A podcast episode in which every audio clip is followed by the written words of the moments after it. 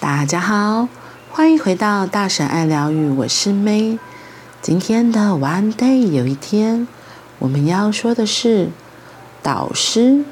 导师是开舞者，下一支舞该你跳。没有人懂你，是人生最艰难的时候吗？不，最难的是你不懂你自己。运气好，你会碰到比你更懂你的人。懂你的人有两种，一种叫贵人，一种叫高人。人想飞，要有一双翅膀，一边叫贵人，一边叫高人。翅膀一只不够，要一双才能飞。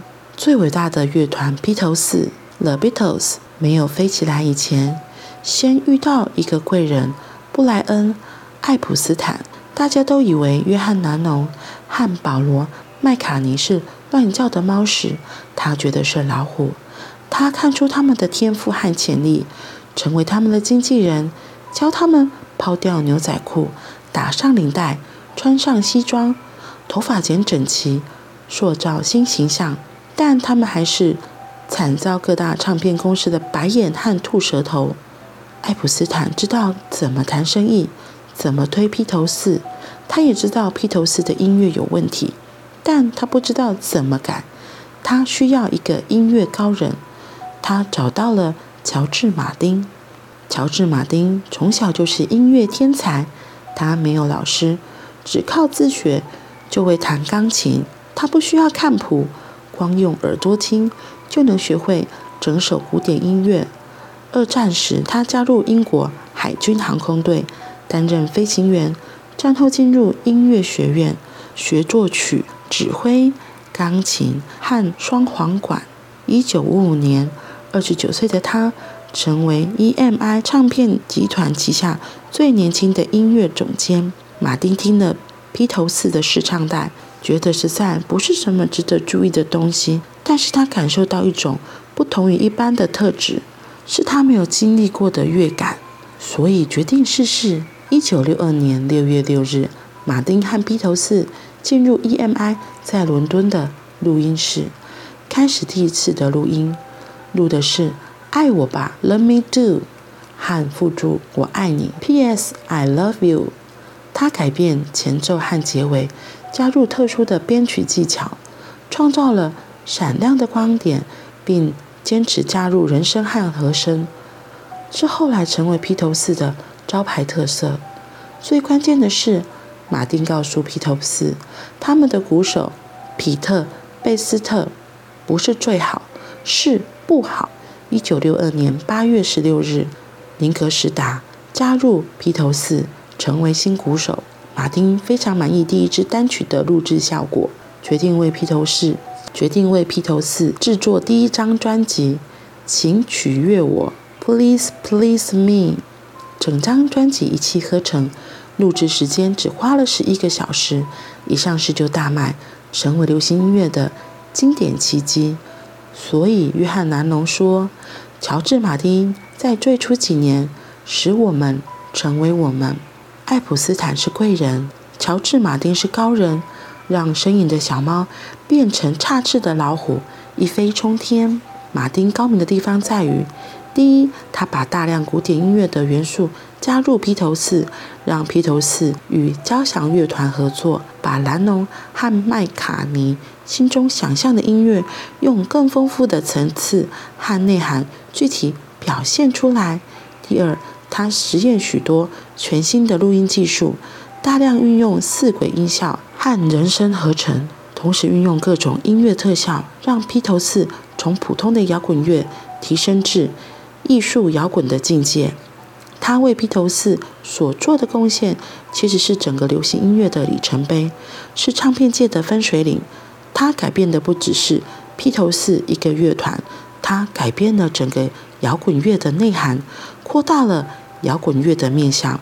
披头士共有十三张专辑，马丁制作了十二张，唯一没有做的就是让他去吧，Let It Be。这时，蓝侬和麦卡尼正在闹分裂，而能调和他们的爱普斯坦已经在一九六七年八月二十七日因使用药物过量而死亡，三十三岁，英年早逝。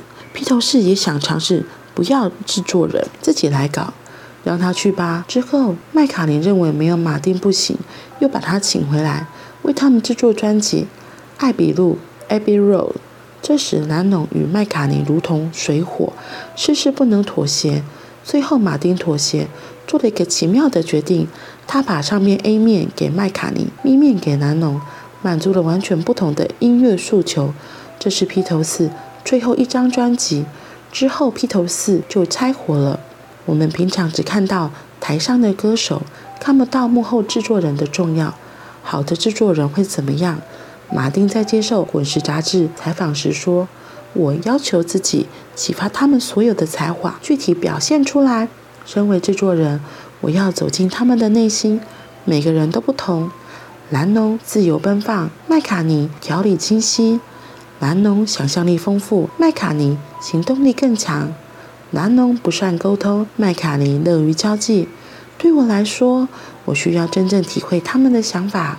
是的，乔治·马丁定下了杰出音乐制作人的高标杆，他自己就是伟大的制作人。他后来又为麦卡尼、席琳迪翁、迈克杰克森等人制作许多专辑，成绩精彩非凡。麦卡尼说过：“乔治·马丁像一双旧鞋子。”哈哈，你知道，他是我见过最好的音乐制作人。二零一六年三月八日，乔治·马丁以九十岁高龄在家中离世。他开启一个全新的时代。他的逝世象征一个时代的结束。这边说到运气好，你会碰到比你更懂你的人。那对于披头士而言，布莱恩·爱普斯坦就是他们的贵人。爱普斯坦他有发现披头士他们的才华，他们潜藏的实力不像是乱叫的小猫，而是很厉害的老虎。然后他更厉害的是，他找到一个音乐高人，他找到了。乔治·马丁，他们合作之下，真的让披头士在世界大放异彩。披头士对于很多音乐人或是玩音乐的人都是一个，我会说是一个一个指标，因为他们真的创作了很多很经典的音乐，所以他们人生中的这两个贵人，让他们可以发扬光大。也因为有这两个贵人和高人，我们现在才能够听到这么美好的音乐。那重点是，有时候我们的人生当中不一定会有这样子的贵人或是高人出现，那我们可以怎么办？我觉得，其实，在人生的这条路上，像作者写到的这个前面重点，导师是开舞者，下一支舞该你跳。我觉得我们现在资讯都很充足，所以我们很幸运，资讯非常的多，所以其实我们都会看到很多好书或是一些视频。可以让我们发现，哦，原来有一些东西会像我自己就会觉得是一个提醒，一个点醒。比如说，像我自己认识自己，发现我原来的人生掌握权是可以在我自己手上的。之后呢，这就很像他前面讲，导师是开悟者，那下一步的舞我要怎么跳，我要怎么去发挥，才是最重要的。如果你很清楚自己喜欢的是跳舞或是唱歌。或许可以从这里真的慢慢的琢磨，建立自己这个方面的才华。那又或者是你可能很喜欢画画啊，然后或是对于设计呀，那怎么让我们自己可以往这个目标继续迈进，是我们自己可以决定的。因为其实运气好和高人，其实我觉得身边都会有这样子的人。重点是你怎么累积自己的实力，你怎么一步一脚印累积自己的实力，我觉得这个也是很重要的。我们一边累积自己的实力，一边做自己喜欢做的事情，不小心哪一天高人或贵人就会出现哦。因为我们人生我们自己决定，我们要舞出什么样子的舞蹈，也是我们自己决定的。好啦，那我们今天就到这里喽，我们明天见，拜拜。